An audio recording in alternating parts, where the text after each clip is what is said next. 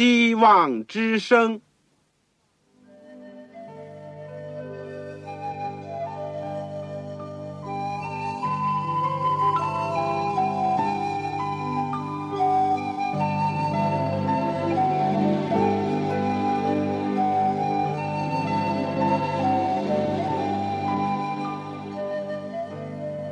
各位听众朋友，各位弟兄姐妹，欢迎您收听信徒培训这个节目。教会的兴旺，不单表现为人数众多，更要求教友的素质好。为了使教会真正达到人丁兴旺，又灵性健壮，希望之声特别为广大的信徒制作了信徒培训这个节目，满足主内同工同道的需要。信徒培训由黄牧师主讲，将有多种课程推出，欢迎弟兄姐妹们踊跃参加。下面我们就把节目时间交给黄牧师。各位亲爱的弟兄姐妹，各位组内的同工同道，你们好，我是旺草，很高兴我们今天借着空中的电波，又在主面前相会。虽然我们天各一方。但是我好像看见弟兄姐妹手里拿了圣经，或者是三三两两聚集在一起，让我们来学习神的话语。特别当我们知道，我们怀着一个目的，就希望能够装备我们自己，能够应付主的召唤，为主所用，来散播生命的粮。因为今天这个世界上，人类最大的需要。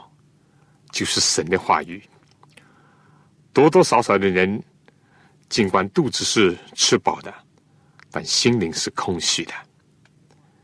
我们必须用神的话语来满足许许多多心灵饥渴的人。我们今天这个信徒培训这组是讲到正道法。正道法，我们今天是第六讲，关于奖章构成的方法。奖章构成的方法，我们的经文是在诗篇一百一十九篇一百三十节。你手边有圣经，请你打开。你的言语一解开，就发出亮光。使愚人通达。我们在学习之前，让我们一起祷告。亲爱的父啊，我们感谢你，你创造我们，你又救赎我们，在我们世界上生活的时候，你留下圣经给我们，就是你启示你自己，你向我们彰显。你的爱，你的公义，你的大能，愿我们能够借着你的话语，能够天天的受造就，天天的得帮助。我们深深的相信，开卷有益。每当我们学习主话语的时候，我们一定能够得着帮助。而你的话一解开，就会发出亮光，使我们愚昧的心。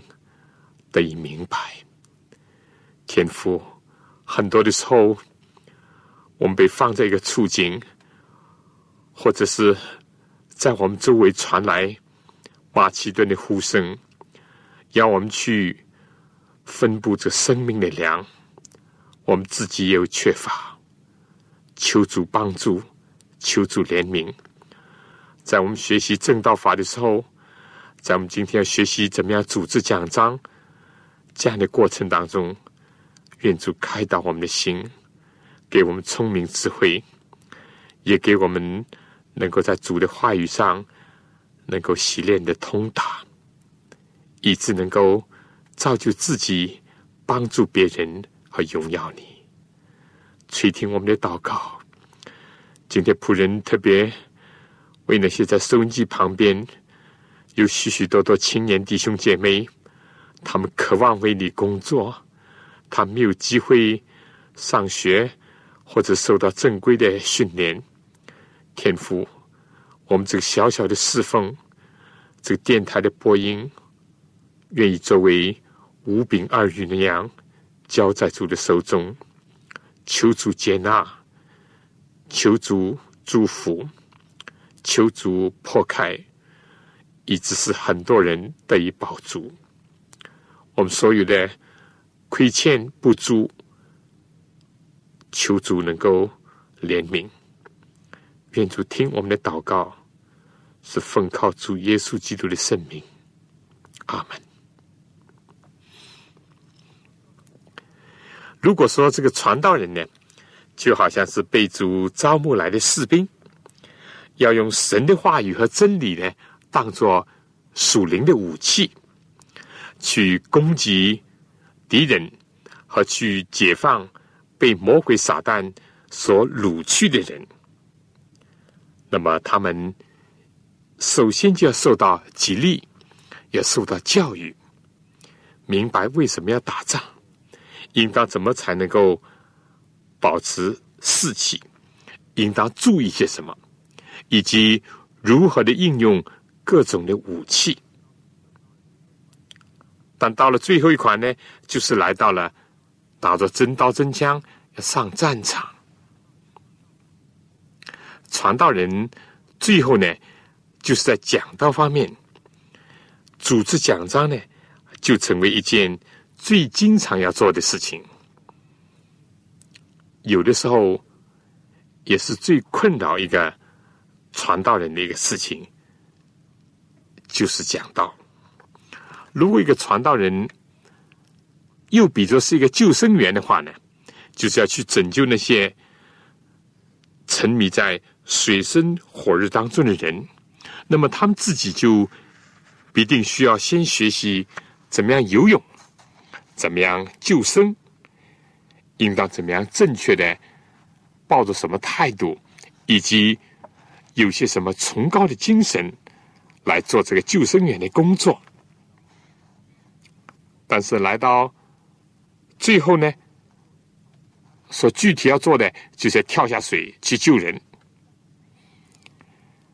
再比如说，一个传道人，比作是一个分布生命的粮，来喂养这个贫乏的世界和贫乏的心灵的话的话，那么他固然要认识到当前世界以及人心灵的需要，和增加自己的爱心关怀。不过一提到食物呢，我们就以做饭菜来讲吧。他必须要学习怎么样去做有营养的，甚至是美味的饭菜，可以提供给其他有需要的人。对于传道人来讲，预备一个好的奖章，就能够喂养人的心灵，就能够拯救那些沉迷在罪恶当中的人，就能够攻击这个黑暗的势力，就能够拔除撒旦的碉堡。所以我们以前所有的五讲呢。都可以说是做各方面的准备，而来到这第六讲呢，我们可以说是来到具体的、更具体的了，就是讲到奖章的构成。今天再讲比喻啊，战场上呢有所谓十八段武艺，这是当然是中国古老的。那么说呢，构成奖章的方法呢？也是有多种多样的。今天我们会介绍十二种方法，而且呢是逐一的一个举例，逐一的举例。第一呢，就是一个最普遍的方法，也就是从一般的议论呢，到比较突特的，从总的呢讲到比较具体的。这个方法呢，非但可以帮你组成几个大的段落的要点，而且在每一个大的段落的要点下面呢，也还可以运用这个方法呢，来构成它下面的分支。而在依靠这种方法来做讲道题的时候呢，往往是选取那些圣经里面特别感动你的、非常精辟的。或者是比较简短的章节，来作为你讲到的一个题目。当然，像我们上次所讲的，也可以，甚至于应当呢立一个更加合适的一个讲章的一个题目，就说要更加生动、更加有吸引力，也更加适合当时当地的需要的。那样一种讲题，比如我们举《创世纪》第六章第八、第九节所讲的吧。如果一个中心思想，或者甚至于讲到他的题目呢，就是挪亚是个艺人，我们说这是一个非常一般化的，正像我们讲某某人是一个恶人，或者某某人很好看。这都是很一般的，甚至是比较抽象的。要讲的具体呢，那么我们根据这几节圣经呢，就说：第一，挪亚在耶和华眼前蒙恩；第二，挪亚在那个时代是一个完全人；第三，挪亚与上帝同行。而在这三个大的段落下面呢，我们还可以继续分的仔细一点，就是借助于像这些问题啊。来发问，作为英文来讲呢，就是用几个 W 来代表，什么时候啊？什么地方啊？哪一些方面呢？为什么？怎么样啊？或者是对谁来讲的？就结合这个章节来讲，就是挪亚是怎么样成为艺人的呢？或者是结作什么？来表明他是艺人呢？他相信上帝的话啦，他忠于上帝的吩咐啦。那么他如何在当时代是个艺人呢？比如说，他不像当时人在地上终日所思想的尽都是恶了。另外，他也不像那个时代人行强暴了，或者是好色邪荡了。那么再来问，他如何与上帝同行呢？第一，他非但在日常的生活当中，特别是在造方舟的过程当中，尤其是在传洪水要来的警告的事情上，表明他是与上帝同行。第二，他非但自己，而且他也带动他的全家都一起来工作，一起来传扬上帝的信息。那么，在什么时候呢？我们也可以根据圣经列出在什么时候他是这样做的。我们说，在洪水之前，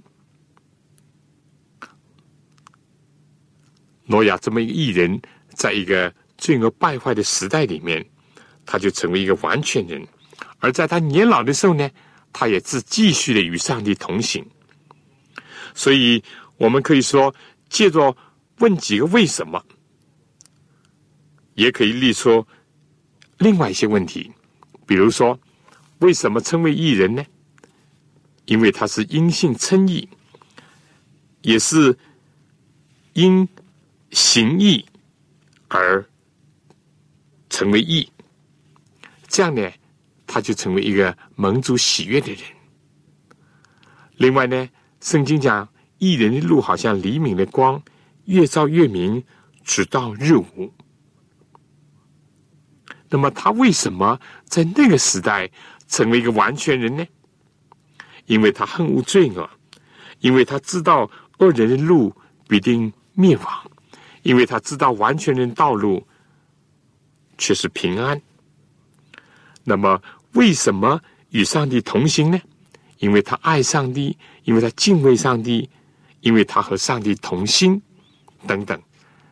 意思就是说呢，我们可以接着问几个为什么也可以啊？问什么时候、什么地点、怎么样都可以，使得我们的这个主题呢越来越发展了。呃，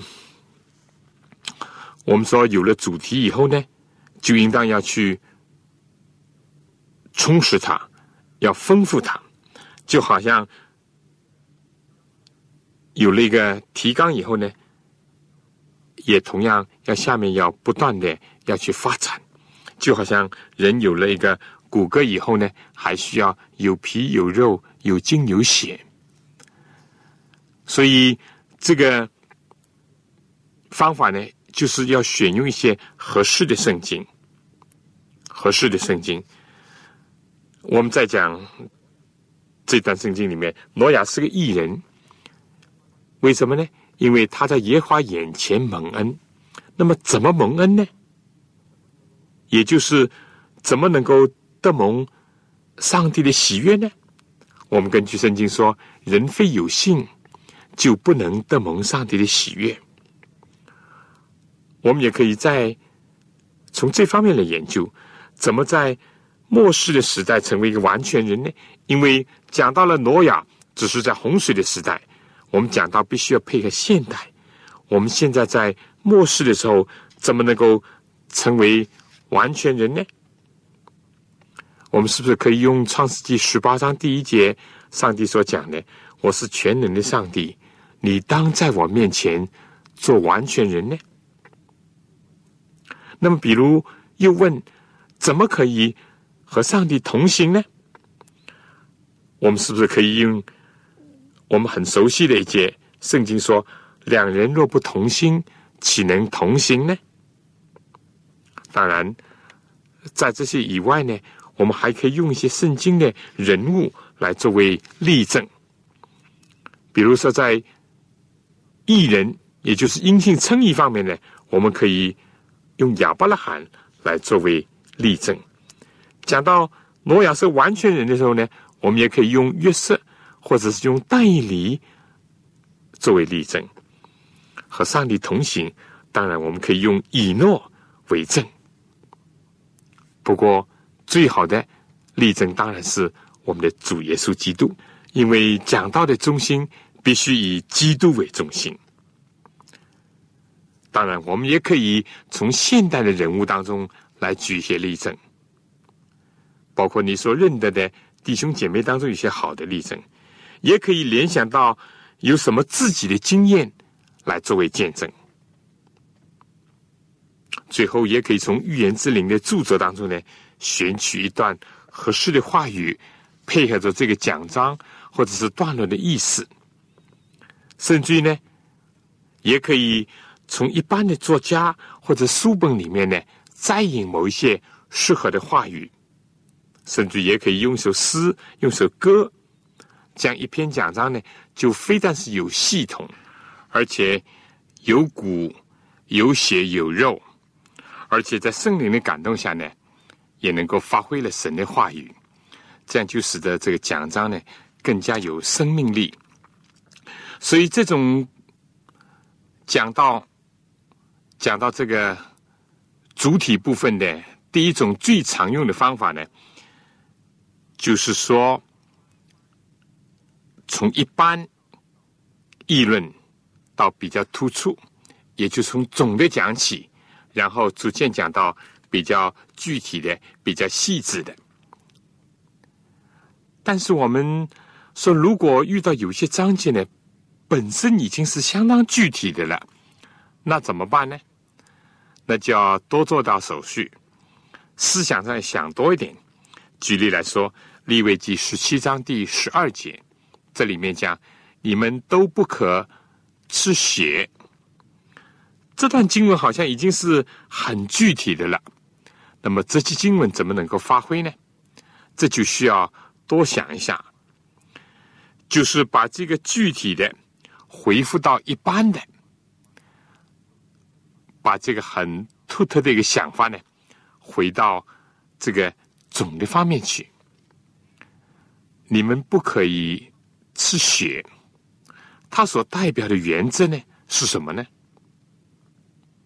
是尊重生命，因为生命就是上帝所赐的，所以在这个意思上呢，我们就说这句话“您不可以吃血”呢，它的含义就是上帝叫人要尊重生命，让我们。一看你就知道，上帝是生命的主。或者呢，我们可以就得出这样的结论：第一，生命是上帝所赐的；第二，唯有上帝才能够处置人的生命；第三，我们应当尊重生命和保护健康。所以，如果这个章节本身是很具体的，我们就要回复到一般，然后再从这个一般的一个原则呢，再讲到这个经文的实在的含义。而进而呢，我们也可以在小的段落里面再来讨论一下关于如何的问题，比如说上帝如何创造生命呢？上帝是用尘土造人的肉体，上帝把气吹在人的鼻孔里，变成了一个有灵的活人。那么，上帝是如何处置生命的呢？上帝说：“犯罪的人必定死亡。”这样，上帝说：“审判在我，报应在我。”我们就可以加上这样的意思。至于我们如何来尊重生命和保护健康呢？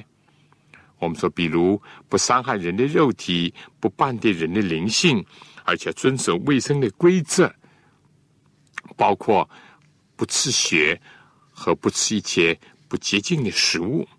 所有这些呢，都能够促进人的健康，医治人的疾病，或者是抢救人的生命。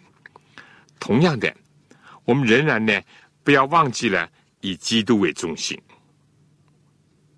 所以不管你怎么讲，都要抓住这个中心，而且找到例证或者经文，或者是圣经的人物，或者是近代科学的发现，来充实、来丰富这个章节。你们不可以自学，这句话呢，就会有很丰富的含义了。这是第一个方法。从一般到兔的，从这个总的到一些具体的。那么第二个方法呢，也就是常用的方法呢，我们就说是经文的一个自然的分段。我们上次已经提过了一个，比如说，上帝已经指示我们何为善，就是行公义、好怜悯、存谦卑的心。与你的上帝同行。又比如说，在指望中喜乐，在患难中忍耐，祷告要恒切，这都是很明显的三个段落的一个划分。再比如呢，《路加福音》第二章五十二节讲到，耶稣的智慧和身量，并上帝和人喜爱他的心，都一起的增长。如果我们的讲题是我们的模范耶稣基督。那我们就可以分作这四段：耶稣的智慧增长，耶稣的身量增长，上帝爱他的心增长，人喜爱他的心也增长。或者呢，我们可以从耶稣的灵智体群这几个方面讲。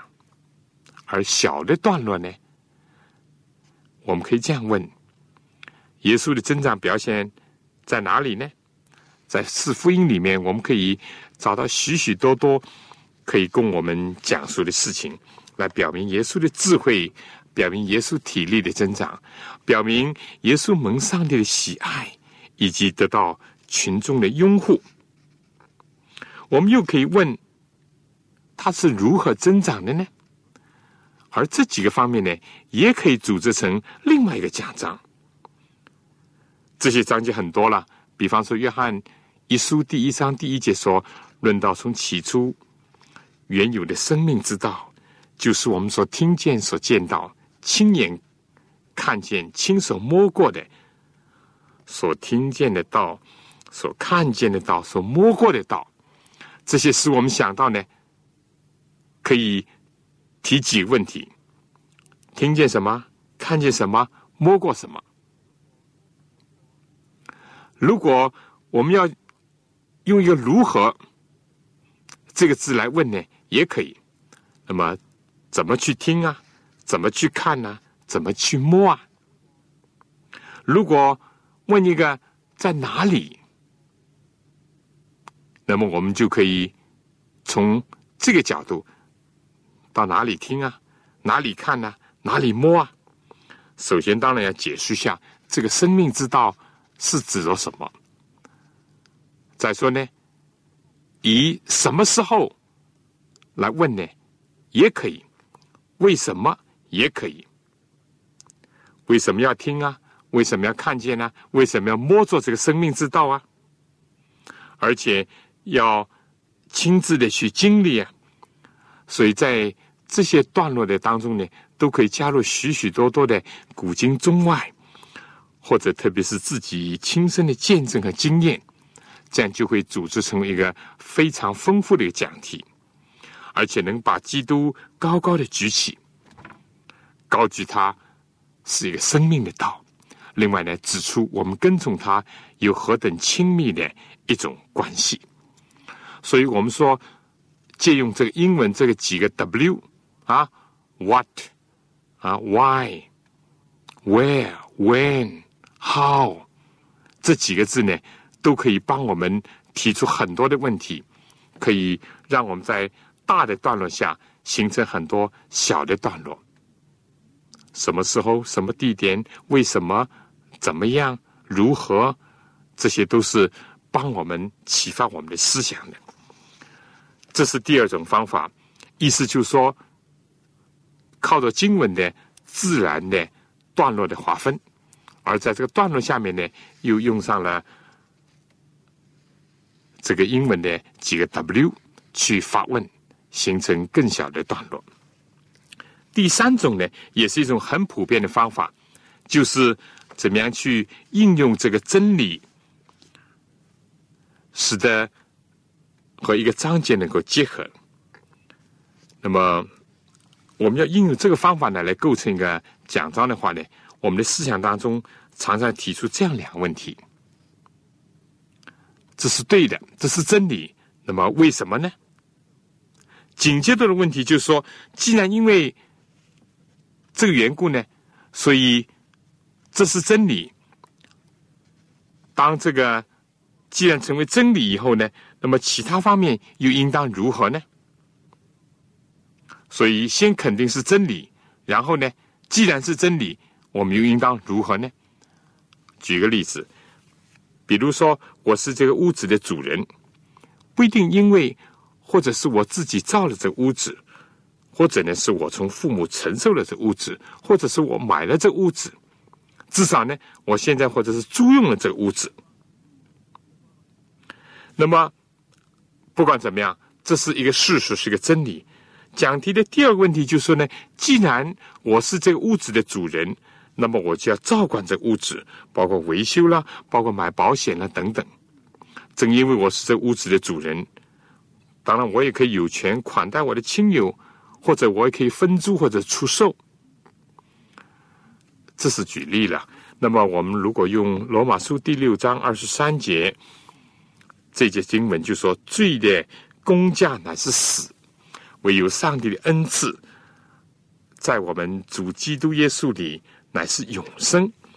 这个章节来看看前半句、后半句，或者是用整句呢，是来做一个对比呢，都可以，因为这都是我们。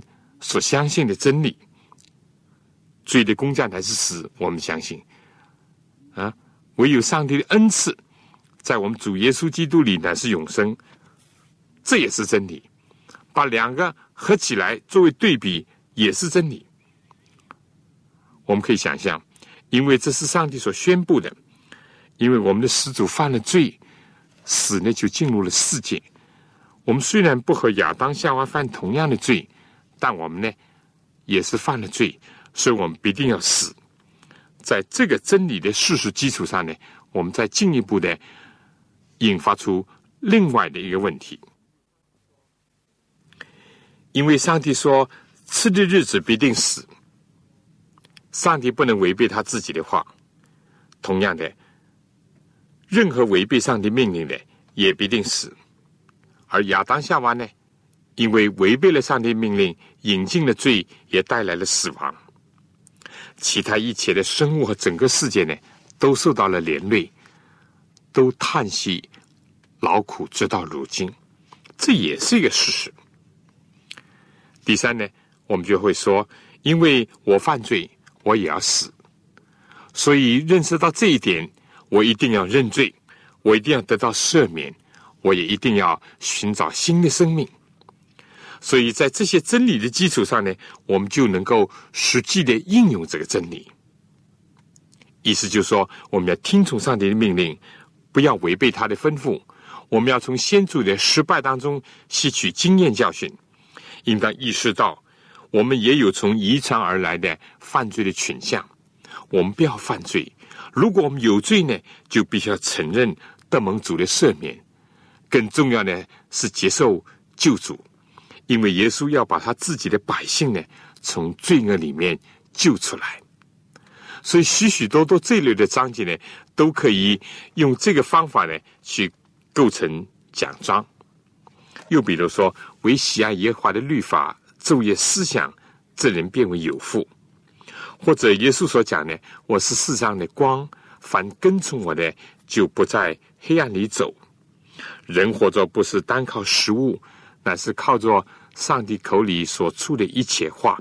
有很多很多这样的章节，所以这第三种方法呢，就在肯定这是上帝说的是真理，然后在这个真理上呢。或者在真理面前呢，我们应当如何？好了，我们已经讲了三种构成讲到的主体部分的一个方法。在讲第四种之前呢，我先请大家听首歌，《你是我意象》。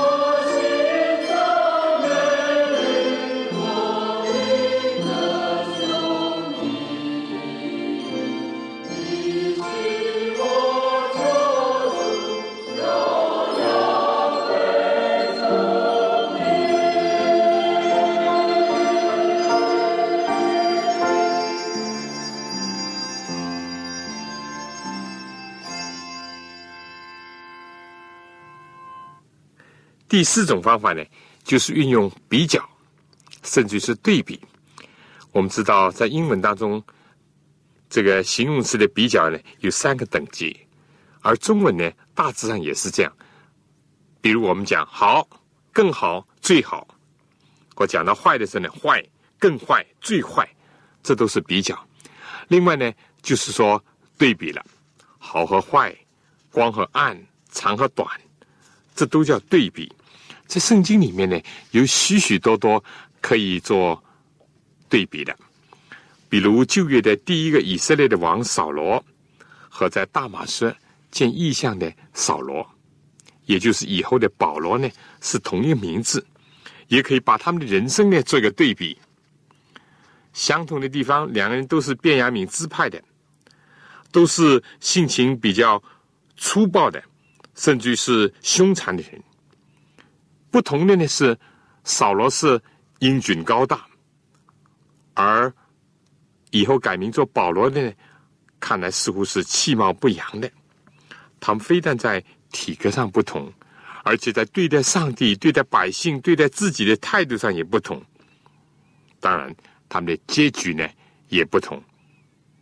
第一个扫罗王是自杀的，而改名做保罗的扫罗呢，他是为主寻道的。又比如，我们可以拿旧约的创世纪第一到第三章和新约的最后的三章来做一个比较，也可以比较创世纪第二十二章亚伯拉罕献以撒。和上帝把他的独生子耶稣基督，让他钉在十字架上，为我们做赎罪祭做个比较，也可以比较这个撒该，就是这个财主和另外一个少年官这个财主，也可以比较马达拉的玛利亚和犹大，比较诗篇第一篇当中的艺人和恶人，在他们今生和将来的结局。都是很好的对比。当然，在路加福音十八章，耶稣把这个不义的官和上帝也做了个对比。又可以把启示录里面贞洁的妇人和这个淫妇来做个对比。耶路撒冷和属灵的大巴比伦做对比。五旬节前和五旬节后的彼得的表现来做个对比。四喜约翰。和复灵运动来做个对比，而耶稣所讲的好撒玛利亚人比喻当中呢，强盗和受害人，以及利未人、祭司和好撒玛利亚人都可以作为一个对比。这类内容可以说多不胜数。那么，另外一种方法呢，就是说那些由内在的联系的一些词。这是讲到第五种方法了，比如我们上次曾经提过的《罗马书》第十章十三到十六节，这里讲到：凡求告主名的，就必得救；然而人未曾信他，怎么能求他呢？未曾听见，怎么能信他呢？没有传道，怎么能够听见呢？如果没有奉差遣的，怎么传道呢？这些都是有一些内在联系的。是强有力的一些字句，这样呢，也自然的就形成了一些段落的大意。启示录十七章第十四节说：“他们与羔羊征战，羔羊必胜过他们，因羔羊是万主之主，万王之王。同着羔羊的，就是蒙召备选有忠心的，也必得胜。”这里很明显的，羔羊得胜。跟从羔羊的也得胜，跟从羔羊的呢，就是非但是蒙召，而且是备选；非但是蒙召备选，而且是有忠心。圣经讲，蒙召的人多，选上人少，忠心的更少，致使忠心的呢，就越加难得。把基督徒和基督之间的关系呢，加以突出。然后再把基督徒跟从主的过程和阶段都联系上去，都做一个交代，这不就成了一个很重要的信息了吗？我们再说，比如讲到大卫的失足犯罪，撒母耳下十一章第一节描述到，其他人都在征战，大卫呢却住在耶路撒冷，而第二节讲到呢，其他人都。起得很早，他却在太阳平息的时候从床上起来，在王宫的平顶上游行，看见个妇人沐浴，容貌俊美。这里呢，就把大卫犯罪的过程和心理活动呢，都一一的描述了出来。他看见就被吸引，后来就去打听，以后就把八十八接来同居。以后为了掩饰他的罪，就对八十八的丈夫乌利亚下了毒手。犯罪的心呢，必然结出恶的果子来。这种内在的联系呢，也同样能够成为一篇警戒人的奖章。同样的，在路加福音第十章讲到好撒玛利亚人比喻的时候呢，第三十三到三十四节讲，唯有一个好撒玛利亚人行路来到这里，看见他就动了慈心，上前用油和酒倒在他的伤处，包裹好了，扶他骑上自己的牲口。带到店里去照应他。同样一种情况，有的人视若无睹；有人虽然看见了、听到了，心里有所同情，但却没有行动。但有的人非但有敏锐的爱的眼光，有一颗慈悲的心怀，更加有热忱的行动。这些呢，都是一些很好的事例。举创世纪三章呢，讲到夏娃犯罪的过程呢。一开始他是听了撒旦的诱惑，然后呢，他看了树上的果子，他听错了，也看偏了。他听撒旦讲话的时候呢，忘记了上帝的讲话。他看着晋国这个悦人的光彩的时候呢，忘记了其他所有的果子都是那么的美好，那么的甜美。于是呢，他就行动起来，伸手摘了这个禁果，而且还拿去给亚当尝，连累了她的丈夫，却不知道他的手就把罪、把死亡带进了这个世界。所有这些呢，都是很好的一种有内在联系的一些故事，或者是比喻，或者是事迹。可以发挥很深刻的教训。又比如《使徒行传》十七章第十一节讲到比利亚人，圣经是这样讲：这地方的人咸于帖撒罗尼迦的人，甘心领受这道，天天查考圣经，要晓得这道是与不是。第十二节就提到，所以他们中间都有相信的，比如有希利尼尊贵的妇女，男子也不少。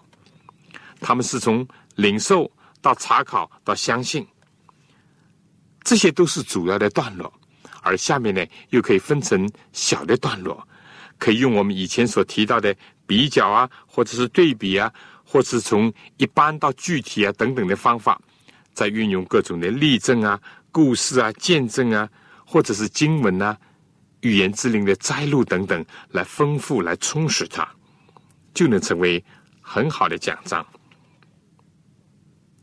所以，这第五种就是抓住那些有内在联系的、发展的一些经文，构成奖章。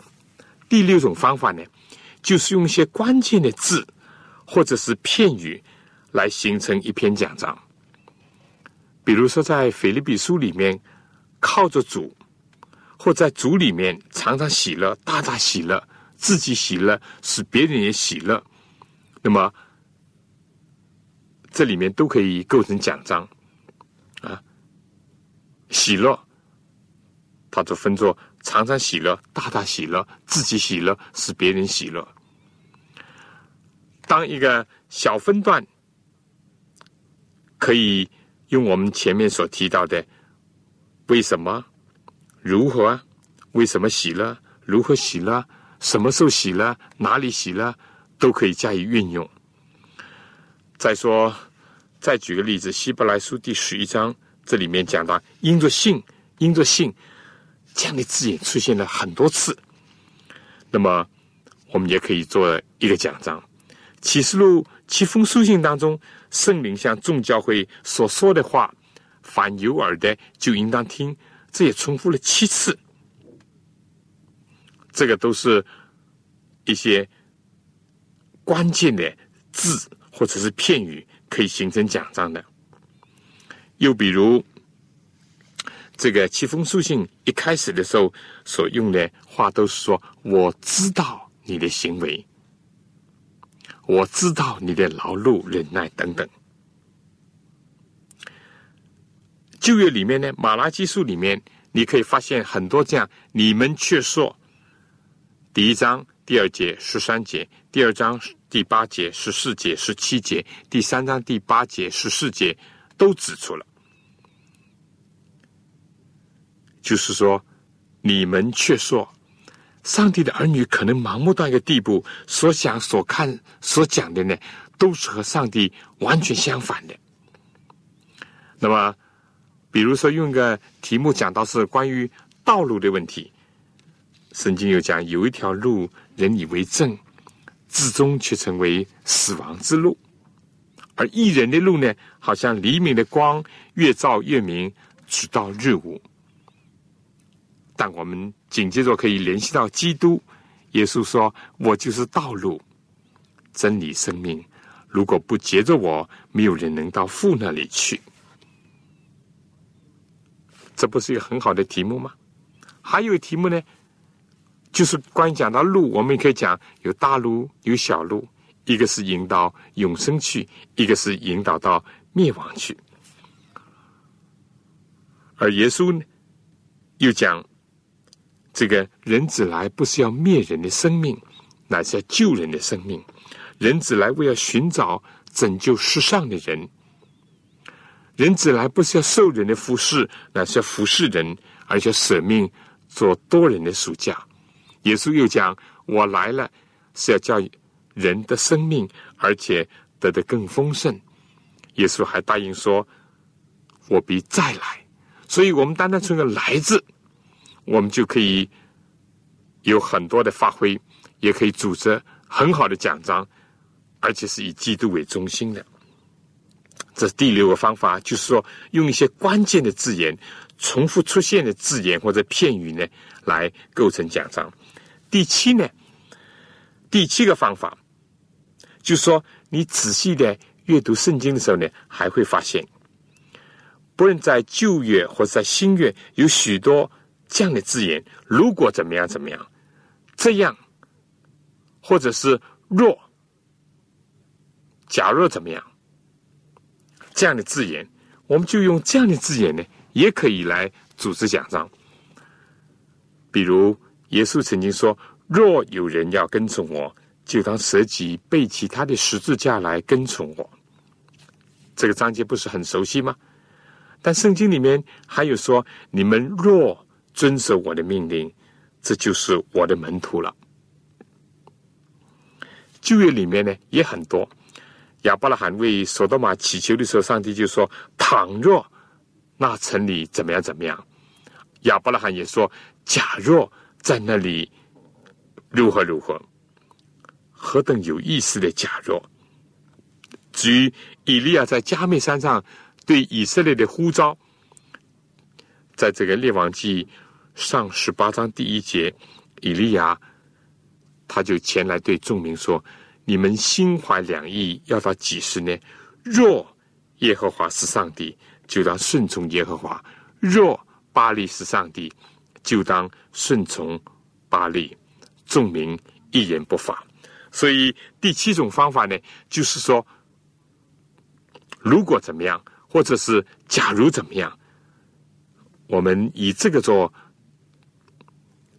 这个开始来组织讲题。也是一种好的方法。第八种方法呢，就是用圣经里面所讲的这种类比。马太福音第十三章，耶稣讲的天国，他就说天国好像有人出去撒种，天国好像富人在船面，天国好像人撒网在海里，好像好像好像。同以前我们讲过的这个诗篇第一篇，一人好像一棵树栽在溪水旁，二人好像糠秕那样，所以有很多好像好像。主耶稣自己呢，这就更多了。耶稣说：“我是生命的粮。”耶稣说：“我是生命的水，我是生命的光，我是好牧人等等。”甚至耶稣说：“我是复活，我就是生命，我就是葡萄树，我就是羊的门，这都可以有很好的联系。如果编排一下的话呢，既能够高举基督，又能够指出我们跟基督之间的一个关系，而且可以带出一些很实用的教训。又比如，圣经里面关于生命呢，也出现很多次这样的讲法。生命呢，好像出现短暂的云雾了；生命好像是生长的草了，早上生长，晚上割下枯干；生命又好像一声叹息。这些都是指着人犯罪以后的生命的光景，也可以从消极的形象带出一些积极的教训或者是呼召。所以，不论是明确的、直接的比喻，或者是有“好像”“好像”这样的词句的这些用法呢，都可以帮我们构成讲章。而第九种方法呢，就是比较含蓄的一些暗语，往往是用“是什么”这个讲法。我是真葡萄树。上帝是爱，这种方法呢，就是戒欲了，戒欲了。但是用这种方法呢，一定要很谨慎，而且思想呢要健全，也不能过分的自由发挥。比如耶稣说：“若有人要跟从我，就当背起他的十字架来跟从我。”我们对十字架呢，当然可以根据圣经的教训指出十字架是代表什么。啊，我们说这是指着神圣的十字架，这是一个苦难的十字架，这是一个克己的十字架等等。如果运用得当、发挥的好的话呢，这也是一个很好的方法。比如耶稣又说：“应当趁着有光行走，黑夜将到，就没有人能做工了。”这里的黑夜呢，当然是指着自然的黑夜，也可以指着人心灵的黑夜。心灵黑夜来到的时候呢，也不能为主做工。当然，也可以指着死亡，人在坟墓里面合上双眼，我们就不能为死人做工；而我们自己死了呢，也不能做工。同样，这里黑夜，你也可以指着是一种特别恶劣的环境，在那种情况下，也不能为主做工。所以我们应当趁着白天，趁着有生命的时候，趁着我们还活着的时候，趁着别人还有生命气息能够接受基督的时候，趁着别人的心还没有硬到一个地步，是成为一个活石头那样，而且趁着人心灵还没有死亡的时候，也趁着在今天还有自由的时候，还有机会能够为主做工的时候，赶快的战战兢兢的。去做成自己的得救的功夫，也能够带领更多人来归向耶稣。所以这些就是用一种戒欲的一个方法呢，也可以组织性讲题。呃，有一位长老会的牧师，一度也在这个美国的白宫里面做牧师的，他就曾经用了《提摩太后书》第四章二十一节的这一句话。做了一篇非常有力、非常动人的讲道。这节圣经是说要趁着冬天之前来到，他就发挥了这个冬天是指着人的体力的状况、人的智力的状况、人的灵性的状况，要抢在衰老之前，抢在记忆力衰退之前，抢在人的心灵混乱之前来救主。否则的话呢，可能就会永远不会再来了。这种是戒欲的一种讲法，也是一种很好的组织讲道的方法，但是要谨慎，不要过分的随意的发挥。第十种方法，也就是在安息学或者是布道会以及一般的讲道当中常常用到的，就说呢，熟记圣经当中有关的。同一个内容，或者同一个字、同一个词，把这些章节呢加以整理，而且呢，针对的需要呢给予发挥。这种方法在查经的时候呢也可以用得着。当然，最有用的工具呢是一本经文汇编啦，或者是圣经引的这类的书。但比这个更重要的呢，按照我的经验，是你自己心里记得的更多的上帝的话，就是接着你所读过的圣经给你光照。从一般人讲呢，就是所谓出类旁通，或者叫举一反三。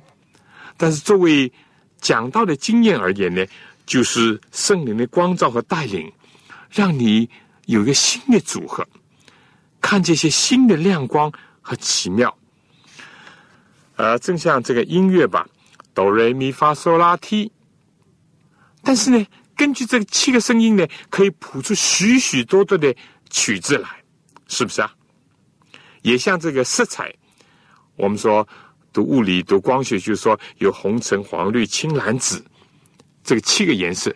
但是呢，这七种颜色呢，可以调出千百。种甚至上万种美丽的色彩，画出很丰富的多姿多彩的图画来。圣经不同的组合，会有不同的亮光和带来及时的信息。